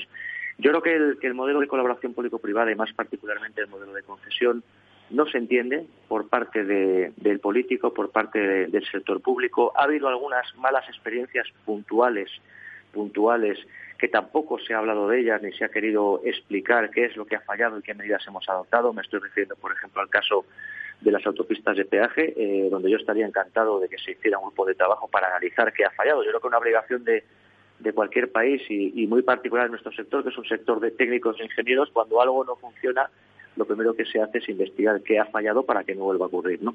Y la población pública, como te decía, está ausente del panorama de la contratación pública y es un modelo de, de financiación que tiene muchas ventajas, muchísimas. Nosotros, de hecho, además, no lo hemos hecho público y hemos hablado sobre este asunto, hemos contratado un informe a la Universidad Politécnica donde precisamente hemos querido poner en valor cuáles son las ventajas que tiene este modelo. Y son muchas. ¿no? La primera es anticipar o adelantar en el tiempo la inversión y el beneficio social que ello conlleva. ¿no? Podemos esperar 10 años a hacer un hospital o podemos hacerlo ahora. ¿no? Eh, adelantar en el tiempo el beneficio social. Hay una clara eficiencia, ganancia de eficiencia, porque integramos todo el ciclo de proyecto en un solo agente, es decir, el proyecto, la construcción, el mantenimiento, la operación, todo ello se engloba en un solo agente en lugar de tener que andar realizando un contrato para cada uno de los agentes que intervienen. Hay una mayor eficiencia porque se asignan unos riesgos al operador económico. Por poner un ejemplo, imaginemos el contrato de conservación de una carretera. El modelo tradicional, usted tiene este presupuesto anual y se lo tiene que gastar se lo tiene que gastar en esto o en aquello. El modelo concesional lo que establece usted tiene unos indicadores de calidad y de servicio y usted tiene que cumplir, tiene que gastar lo que usted considere para mantener esos indicadores. Hay, por tanto, una eficiencia en cuanto a la asignación de riesgos al operador económico. Hay incentivos y penalizaciones para garantizar los plazos y presupuestos. Hay una mayor calidad de los usuarios al, eh, eh, fijarse efectos negativos económicos para, el operador. Eh, hay incentivos a la innovación hay un menor número de, contratos a gestionar y sobre todo hay una equidad intergeneracional. Claro, eh, desde el punto de vista de nuestra sociedad, que unos españoles eh, sufragemos con estos impuestos unas infraestructuras durante cuatro años que van a ser utilizadas durante los 100 años posteriores, pues es algo que en una sociedad eh, rica eh, y con muchísimos recursos, pues podría tener poca relevancia, pero en la coyuntura en la que estamos creo que la equidad intergeneracional es muy importante, ¿no? Eh, y eso serían las ventajas. Entonces, el por qué no se utiliza este modelo, yo creo que falta eh, eh, una falta de conocimiento en el político de lo que representa este modelo, quizá motivada por el miedo de algunas actividades o actuaciones puntuales que no han funcionado como se debían, pero como también tenemos esa falta de, diagnóstico y de autocrítica de por qué ha fallado aquello, pues es difícil poder salir de este bucle. Pero sin ninguna duda, si queremos cumplir cualquier plan de inversión pública en los próximos años, va a tener que, ser con recurso al, modelo concesional. Sí, señor. Lorenzo. Sí, eh, buenas noches, Julián. Mira, a mí, eh, yo sé que este estudio que habéis elaborado es un estudio fantástico sobre todas las necesidades y minucioso que, tenemos de infraestructuras en España. Es un estudio que se hace antes de todo este problema actual de la, de la pandemia. Pero la realidad es que ahora estamos después de esta pandemia eh, la realidad es que ha habido un impacto económico negativo muy fuerte. Hay estudios eh, infinitos estudios que demuestran el, tremendo potencial, efecto multiplicador que tiene en, el, en, la creación eh, de empleo y en la creación de riqueza, el, digamos, el gasto en infraestructuras, se está planteando una inyección por parte de la Unión Europea de 140.000 millones, 70.000 a fondo perdido. Eh, con muy poco dinero público, con un modelo concesional de colaboración público-privada, se produce ya un efecto multiplicador, porque implicaría que una cantidad reducida que podría servir como semilla para canalizar todos estos proyectos, con esa participación público-privada permitiría escalar hasta, hasta, hasta los niveles de esos 157.000 millones eh, que planteas de infraestructuras necesarias. Y no, ¿No crees que haría falta un estudio pormenorizado, es una invitación que os hago a poder poner, igual que habéis puesto esas cifras y todos esos proyectos, cuál sería el efecto y ese análisis coste-beneficio que habrían esos beneficios que en esta situación actual se multiplican por la necesidad que tiene el país en cuanto a la creación de empleo y a la creación de riqueza que, puede ser uno de los grandes motores, como decía al principio eh, Ramiro, y, cobrar un protagonismo especial en la recuperación de nuestra economía? Bueno, muchas gracias por la, por la pregunta. De hecho, lo, lo, hemos hecho. Lo hemos hecho no en todo, no en la totalidad de los 157.000 millones de euros, pero en lo que se refiere a, a las infraestructuras del ciclo integral del agua, a las infraestructuras hidráulicas y a las infraestructuras de, transporte lo tenemos hecho. Es, permíteme que te amplíe un poquito la información. Eh, nosotros, además de, de proponer o identificar aquellas inversiones que hay que hacer y esto además forma parte también de una, permíteme que lo diga así, de esta manera, de una leyenda urbana, ¿no?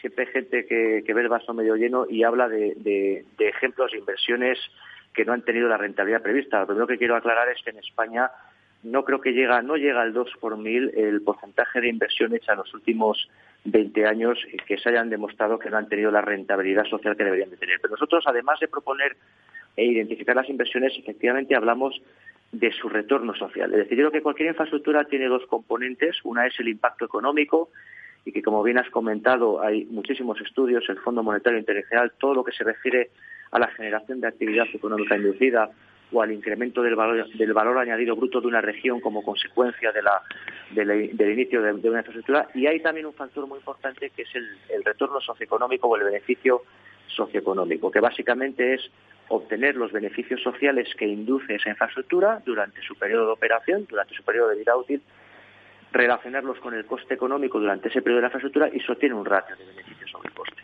Nosotros para las infraestructuras de transporte terrestre, en nuestro análisis tenemos realizado ese análisis coste-beneficio, que lo ha hecho la ingeniería SENER, y para las infraestructuras del ciclo integral del agua, que tiene un procedimiento de cálculo parecido, aunque los conceptos son distintos, también lo hemos realizado. Por poner un ejemplo, ¿no? si hablamos de una infraestructura de transporte, ¿cómo se calcula o se mide el beneficio social de una infraestructura de transporte? Con tres variables. La primera es monetizando el ahorro de tiempo que induce esa infraestructura en los usuarios, eso es un beneficio social, monetización del ahorro de tiempo que induce. Segunda, en qué medida se reducen los costes externos como consecuencia de la implantación de esa nueva infraestructura. Si, por ejemplo, ponemos en marcha un, proyecto de cercanías que va a captar, como es el caso del eje este suroeste de Madrid, 400.000 usuarios que utilizan habitualmente el coche, pues hay un claro beneficio social como consecuencia de la reducción de emisiones accidentes de ese modo de transporte.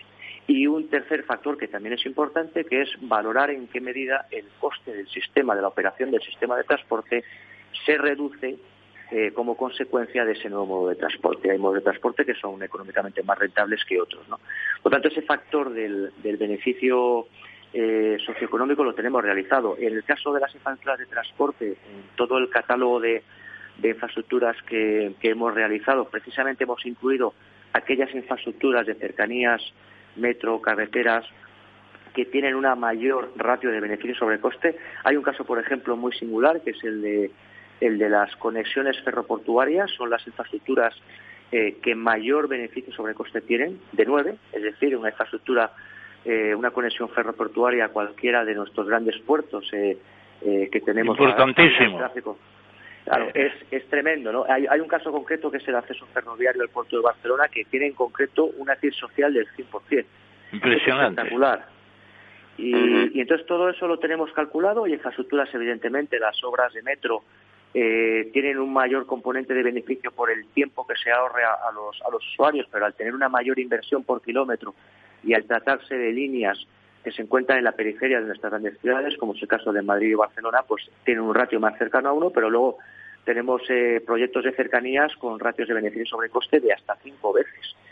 Y, realmente eh, ese, en nuestra opinión, debe de ser el criterio de priorización, es decir, a la hora de, mm. decidir qué, tenemos que hacer, ese debería ser el único criterio y deberíamos... Oye, Julián, Julián, perdona que, que te interrumpa ya casi en el final porque se notaba por tu tono de voz en, de, esta, esta, parte de la sesión. Bueno, te, te, yo he leído el informe con algún detalle y es muy impresionante porque hablamos de un sistema de salud muy bueno que tenemos, elogios y los merece, y sobre todo los sanitarios que acaban de recibir el premio Princesa de Asturias, y me alegro mucho, pues resulta que en España, en Alemania hay ocho camas por cada mil habitantes y aquí tenemos 3,8. Nos enteramos en medio de la pandemia. Y luego, tú mismo, en el informe, vosotros mismos, y me gusta mucho que hayas citado a Sener, porque yo conocí mucho a Enrique Sendagorta y esa, oficina de cálculo es formidable. Pues tú mismo te pones aquí, retorno fiscal del plan, 77 mil millones, es decir, casi la mitad. Y luego, empleos nuevos, 2,36 millones. Es impresionante. Eso quizá hubiera que detallarlo cronológicamente cuánto duran esos empleos. Y luego demanda final, importaciones solo el 9%. Es arrastre de, de toda clase de inputs, de inputs nacionales, impresionante, ¿no? Así es. Eh, bueno, que te voy a contar yo a ti, Ramón, que eres eh, pues una de, de nuestras mayores referencias económicas. Eh, eh el sector de la construcción, Muchas gracias. que nadie, eh, el sector de la construcción, eh, eh, y tú lo sabes mejor que nadie, es un sector que, entre otros factores, es el que mayor eh, promociona la industria nacional, porque es el que menor número de importaciones recurre para el, el desarrollo de su actividad. Por eso es factor común en muchos países cuando hay una crisis de este tipo, apostar por la construcción es apostar también por la industria nacional, ¿no? Eh, hay otros sectores también muy importantes, no quiero poner nombres, eh, que la gente desconoce, que más del 50% de lo que se produce en nuestro país, más de la mitad viene de fuera de España, se ha producido en otros países. No, quiero poner ejemplos. Eh, relacionando el tema de la sanidad que lo has comentado, yo creo que sin duda probablemente la medicina, y lo dice mi ingeniero de caminos, yo creo que es una de las carreras más duras, si no la más dura, exigente y vocacional que tenemos en nuestro país y creo además que es la que, porque ese es otro tema del que se podría hablar, Raúl, de la educación en nuestro país, eh, de las carreras que está manteniendo ese nivel de excelencia que ha tenido siempre. Nosotros en el informe Precisamente, a pesar de que nos podían tachar de oportunistas, nos pareció oportuno hacer un análisis que convendría que se discutiera en el Congreso y que también el colectivo médico lo dijera. Y lo que hicimos fue precisamente combinar el número de camas de hospitales públicos o privadas en operación con el número de estancia media de pacientes en camas hospitalarias. Y con eso lo que hicimos fue calcular cuál sería la capacidad máxima asistencial en términos de población que tienen los distintos países de la OCDE. En España el dato que tiene es el 14,6%. Es decir, si todos nos pusiéramos enfermos y todos tendríamos que tener eh, un ingreso hospitalario, nuestra capacidad hospitalaria solo permitiría eh, eh, tratar al 14,6% de la población. Es exactamente el mismo porcentaje que tiene Italia. Italia tiene un poquito más, el 14,7%. La media de la OCDE está en el 22%, que es justo el valor que tiene Francia. Y si nos damos ya al caso de Alemania, que es el segundo país del mundo, probablemente por su herencia por Segunda Guerra Mundial, tiene el 32%. Es decir, Alemania más que duplica dos veces la capacidad que tendría de, asistencia a toda su población. Y precisamente con ese dato del 14,6% lo que hicimos fue un cálculo, bueno, en qué medida igualar, qué supondría de inversión igualar ese 22% que es el ratio medio de la OCDE. Y de ahí salen esos 21.400 millones de euros de inversión en 58.000 camas, una parte es inversión en infraestructura y otra parte es en, la, en lo que es el equipamiento. Pero hay un dato todavía más singular y más eh, que llama más la atención, y es que, claro, por cada cama de hospital que metemos en el sistema hay que dotarla con un gasto anual de 174.000 euros. Con lo cual no solo se trata de que tenemos que realizar esa infraestructura hospitalaria adicional que el país necesita, sino que tenemos que incrementar el gasto público para además creo que lo ha dicho el presidente del, Colegio de Médicos, en casi un 1% del PIB. Los números que nos salen es que 58.000 camas más, aparte de la inversión que tenemos que realizar, de ahí el modelo confesional, tendríamos que dotar con 10.000 millones de euros más cada año para atender a todos los servicios médicos y de salud pública que tienen que acompañar ese incremento de capacidad. Fenomenal, fenomenal. Realmente, realmente me parece espectacular, me gustaba, bueno, yo ya conozco a Julián, que, lo estás explicando con el detalle para que el oyente entienda hasta qué punto eh, este estudio está hecho en profundidad. Es un estudio que realmente responde a la verdad de los hechos, a la verdad de los hechos. Y alguna vez hemos comentado una cosa, no sé, si lo hemos comentado en público o en privado, y es que eh, me, ¿te parece a mí me parece que sí, te adelanto, pero tú conoces a los presidentes de todas las compañías, hablas con ellos con frecuencia. El sector, que normalmente tiene un músculo financiero alto, eh, está eh, deseando tener la oportunidad de poner el dinero para producir esas inversiones y, por supuesto, recuperarlo a continuación, como es lógico. O sea, realmente la viabilidad de que esto, de que esto, este flujo de capital eh, desde la, del sector privado se activara eh, está muy disponible, está a, primera orden de servicio.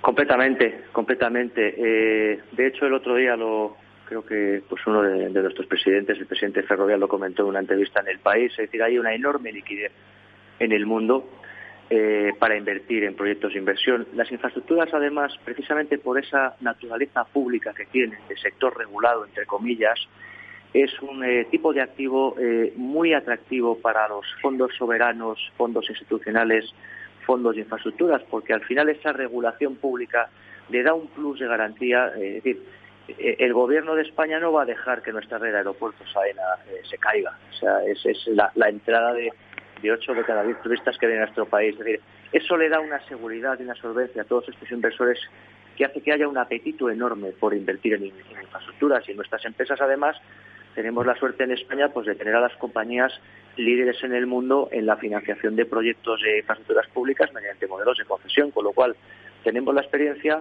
el liderazgo global y esa liquidez enorme de los, de los mercados junto con esa enorme experiencia que tienen nuestras empresas en saber estructurar eh, financiaciones enormemente complejas hace que tengamos toda la disposición. Además es que quiero poner un ejemplo.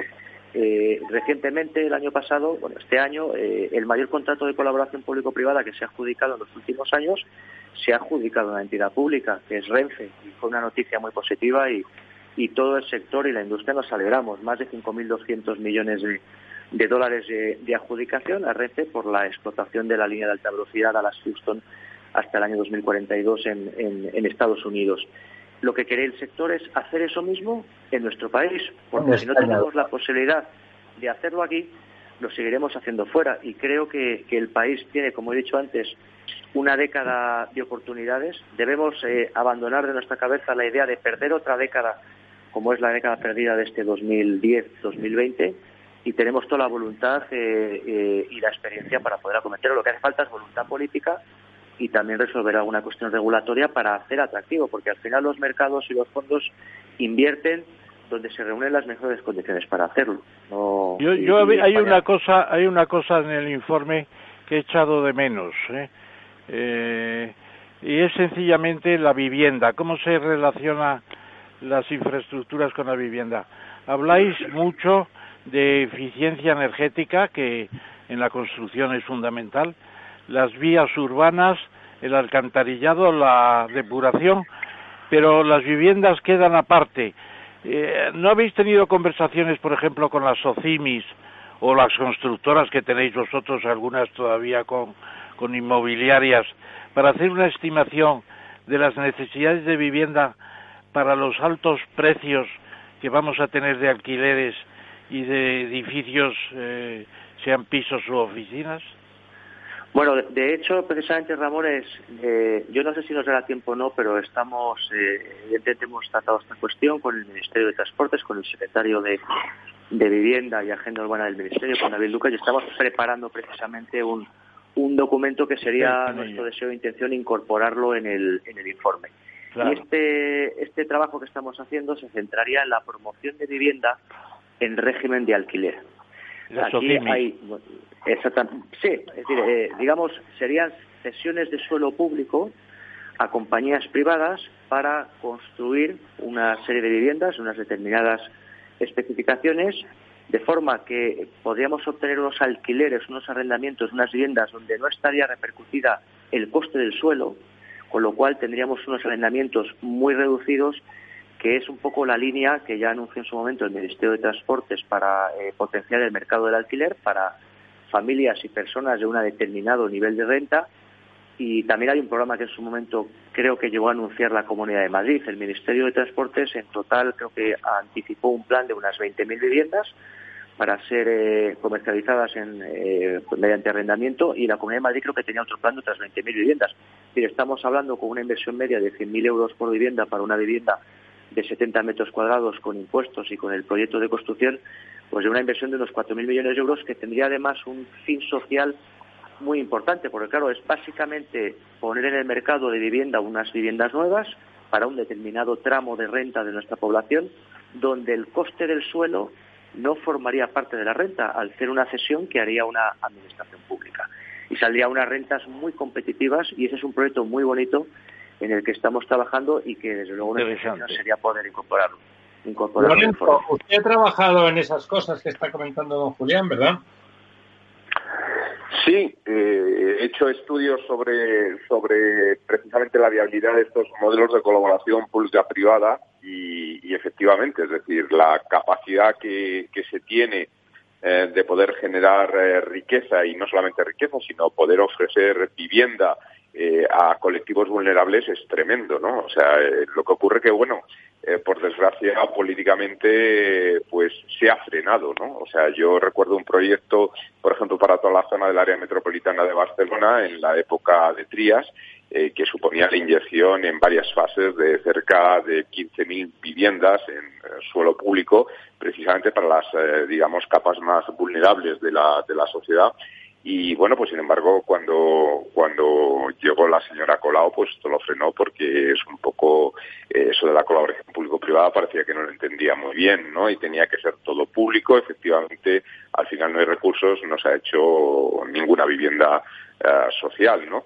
Yo creo que esto es una necesidad también importante me parece que, que bueno, es uno de los sectores donde esa colaboración público-privada puede, eh, digamos, eh, tener o montar una palanca eh, muy importante en los tiempos que nos tocan vivir y donde, bueno, pues eh, la vivienda es una necesidad y además que probablemente va a depender un poco ya no solamente de este coronavirus, sino eh, de la situación que se ha creado este, este miedo y, y, digamos, la amenaza que existe en esta expansión territorial que hemos hecho en la Tierra de posibles futuros virus, pues nos lleva a repensar las maneras de vivir y la propia ciudad, ¿no?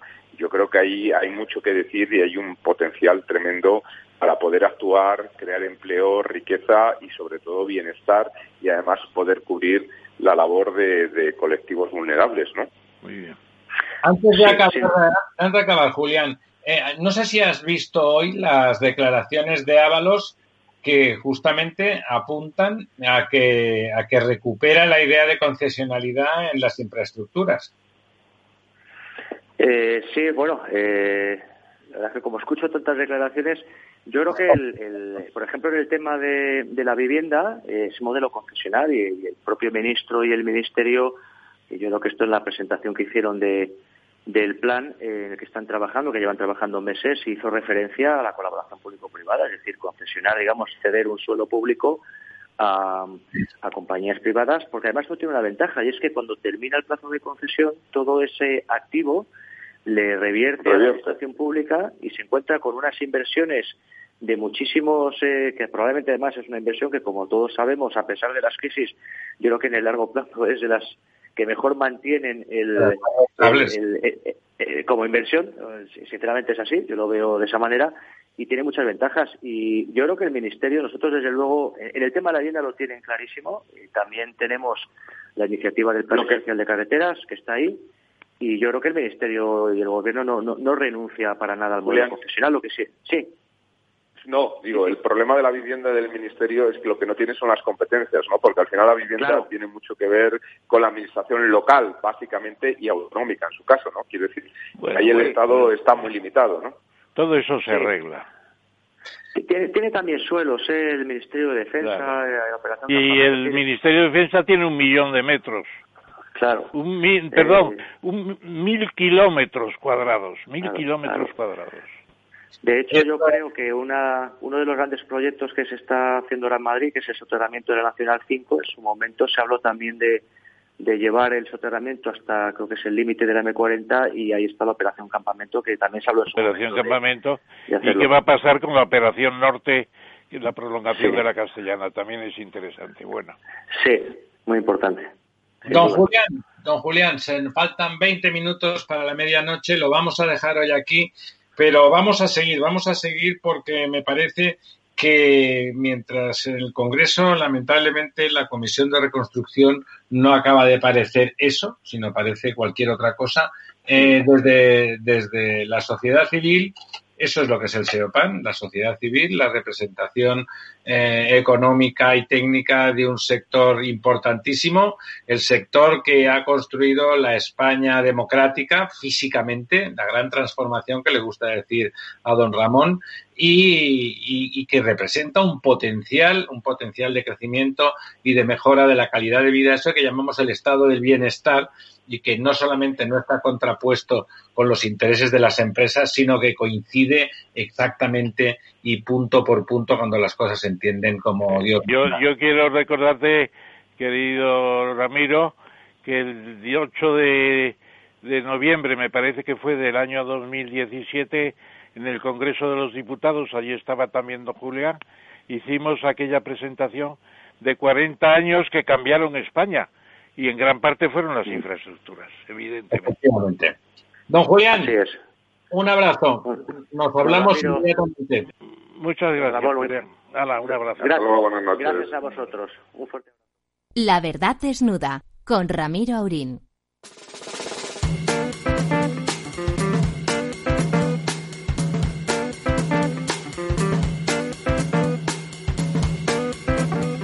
Bueno, estamos de vuelta con el quid pro quo con el profesor Tamames en nuestra verdad desnuda. Eh, don Ramón, ¿sigue usted ahí? Sí, aquí sigo. a, pie de, a, pie de, micrófono.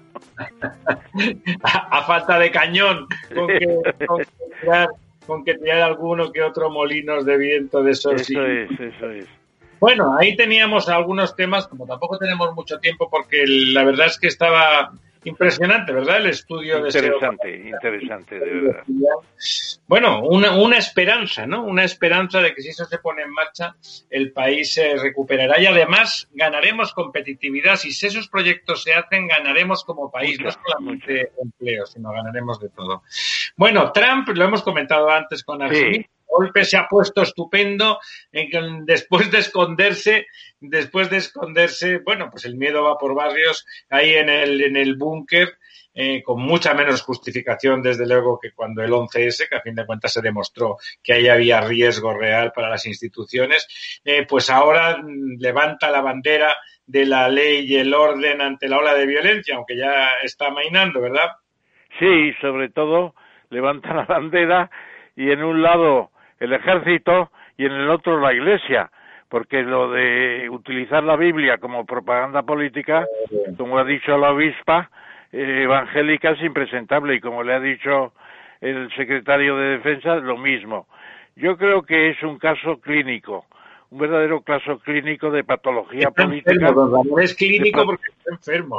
De patología política que hay que estudiar muy seriamente. Lo que yo no tenía noticia es que había pasado una noche en el búnker. Eso es tremendo. Eso le quita puntos por todas partes como se, como se divulgue. Tendría que haber salido a la ventana de, la Casa Blanca, donde está siempre la lucecita, para decir algo. Y en vez de eso se mete en el búnker. Tremendo, tremendo. Ya sabe usted aquello que se dice de que perro ladrador, poco mordedor, ¿no? Él se pasa el día gritoneando, pero luego a la que hay un sustito se va corriendo a esconderse en el agujerito del sótano. Bueno, eh, el que no se mete en el agujerito del sótano porque no le hace falta con el dinerín que se está ganando es el señor Montilla. Eh, pues ¿se acuerda usted de todo eso que decían estos, tanto los morados como los rosas, de que las puertas giratorias y tal? Bueno, les ha faltado tiempo para meter en Enagas a, a costa de su cuota a, a, tres, a tres señoritos que no tienen ni idea de ese negocio, ¿no? A cobrar 160.000 mil eh, machacantes al año por, por estar ahí. Y para más INRI, y para más INRI, el señor Montilla mantiene su oficina que acaba costando 400.000 euros al año. Bueno, es un, es un disparate todo, porque, claro, el señor Montilla renuncia a 88.000 euros anuales de pensión, pero en cambio recupera 160.000 de estipendio por el Consejo en Enagas y además los complementos, porque luego se reparten unas cantidades muy superiores a, a los digamos a las dietas de consejo. Es un disparate. Y luego mantiene, dice que para servir a Cataluña y a España mantiene la oficina que cuesta 400.000 euros al año y en, en, un año ha tenido 100 visitas, que repartidas entre el año significa 0,8 visitas, eh, que, que mucho menos, 0,3 visitas por día, ¿eh? exactamente. Y luego además, ¿qué visitas? Porque una nueva es el nuevo año, año chino, una, un viaje a Bruselas para que les informen sobre el Brexit. Vacaciones en el mar, don Ramón. O, ahí, o ir a poner unas flores en el, en el, en la, el monumento a Casanova antes de empezar el follón de la diada. Bueno, o sea, con, con 100 visitas al año, ¿eh? Yo me acuerdo cuando estaba en el Ministerio de Comercio de Técnico Comercial del Estado, había días que tenía 30 visitas. 30 visitas. Bueno, un disparate. Y claro, ha dicho el señor Grajera, de, diputado de, de, de Ciudadanos, dice, esto es reírse de la ciudadanía. Los presidentes que se busquen la vida como hacen todos los catalanes. Tiene toda la razón. Además, el señor Montilla ni siquiera está jubilado físicamente. Y desde luego, yo que sepa, no, no era un gran estudioso de, de las redes de gas natural en España, etcétera, etcétera. Ni de eso ni de casi nada, don Ramón. Ni de casi nada, sí, sí. Pero además no le parece una desvergüenza esto. El señor Morado también ha colocado, el señor Morado también ha colocado a uno de los suyos en el Consejo a que se cobre el dinerín y los extras. Sí, sí, uno de Podemos y otro socialista, sí. Eso no es una puerta giratoria, eso es un ventilador. Es un ventilador, es un, es un aposento, es un aposento, una canonjía he puesto aquí canonjía, chollo, enchufe, eh, chupópteros. Hay pues, muchos, muchos sinónimos. Muchos sinónimos. A usted no le han llamado, ¿no? Para una canonjía. A mí no me han llamado para una canonjía en mi zorra vida que podía. Usted estaría encantado de, dar sus, No sé si, no sé si tendría que decir que las he rechazado porque no me las han ofertado nunca, porque ya cuando entré en el Ministerio de Comercio, y es la primera vez que lo cuento, en el primer, la primera Navidad recibí 125 regalos que devolví todos con una carta para que constara que se habían devuelto a su dueño. Y ya nadie me ha ofrecido nunca nada, efectivamente. ¿Había, había muchos jamones entre esos regalos? Había jamones, había aparatos de radio, había eh, tocadiscos, había un bar incluso. Una barbaridad, pues ahí tengo todavía en una carpeta las cartas que escribí afanosamente en casa en mi máquina de Underwood. Seguro que las devolvió porque no le cabían en casa los regalos. No, no, es que, es que dije que no. Me decían, pero hombre, ¿cómo rechaza usted mis regalos? Porque ha dicho el ministro Ullastres que no se aceptan regalos, punto. Ya lo dijo a Ullastres. Y el señor Tamames pues hacía caso a... A Ullastres, a Ullastres. Bueno, hablando de, por un lado, por un lado Iglesias coloca los suyos y Sánchez también, claro. Y por otro lado, va pegando gritos para que la gente que tiene que invertir se marche, ¿no? El señor Iglesias. Es tremendo, es tremendo porque ya haber hablado del impuesto sobre el patrimonio, haber hablado del impuesto especial sobre la banca, haber hablado de mm, las inversiones eh, aparentemente privilegiadas.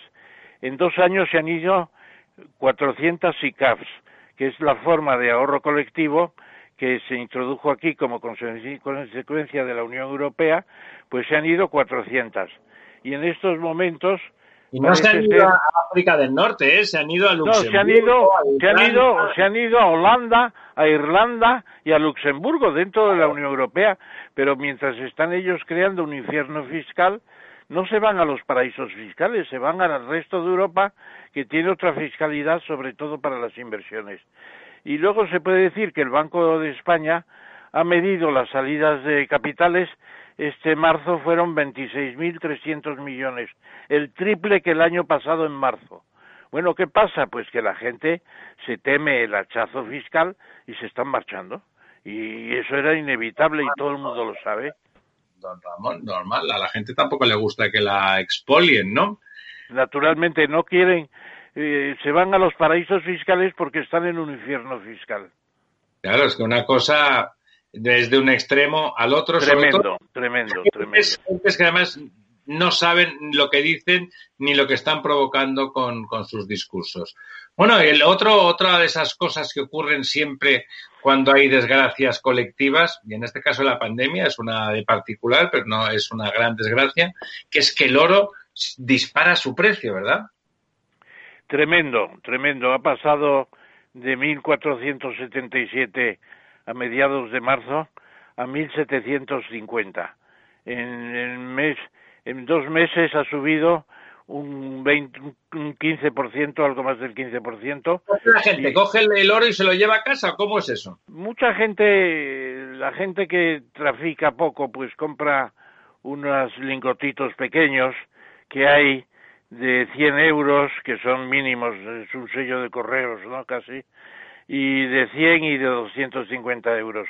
Pero lo que funciona son los, los lingotes, los lingotes que tienen un peso normalmente de, de 20 kilos y de esos ha habido a lo largo de la pandemia se calcula que ha habido una compra de 539 toneladas de oro, el 80% más que en el mismo periodo del 2019. Eso impresionante. ¿Qué pasa? Pues hay, hay sentido del riesgo, de que puede haber problemas sociales, de que puede haber eh, sistemas de leva de capitales, impuestos para pagar la pandemia.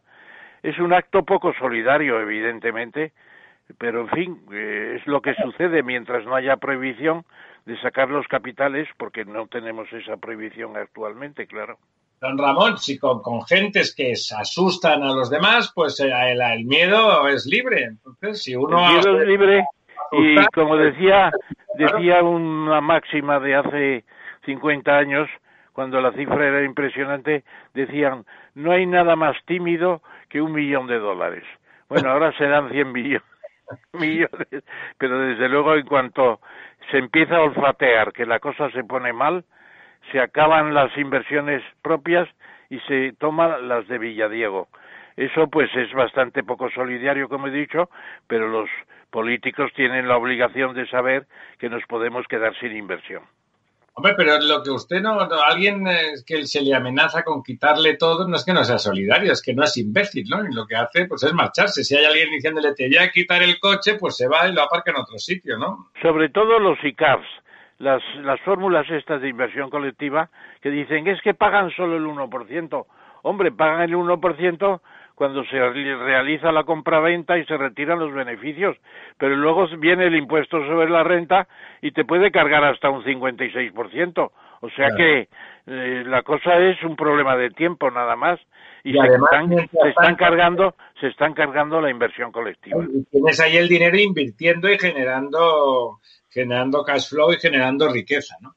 Bueno, a pesar de, todas estas eh, todas estas nubarrones de tipo político, dicho sea de paso, casi todos, que, que, ensombrecen más allá de, lo, de, los problemas reales que tenemos nuestra economía, alguna buena noticia siempre encontramos. Y esta vez ha encontrado usted una que huele muy bien, ¿no? Huele muy bien y sobre todo que incluso de esto sí se dieron cuenta eh, en el primer decreto ley, real decreto ley de la pandemia, se hizo una especie de blindaje con una serie de requisitos para que los fondos buitre, los fondos de inversión más importantes, no se lancen sobre España para comprar con una situación de capitalización muy baja en las bolsas. Bueno, eso está bien que se haya hecho. Eh, pero de todas formas, durante la pandemia se han vendido bastante empresas españolas.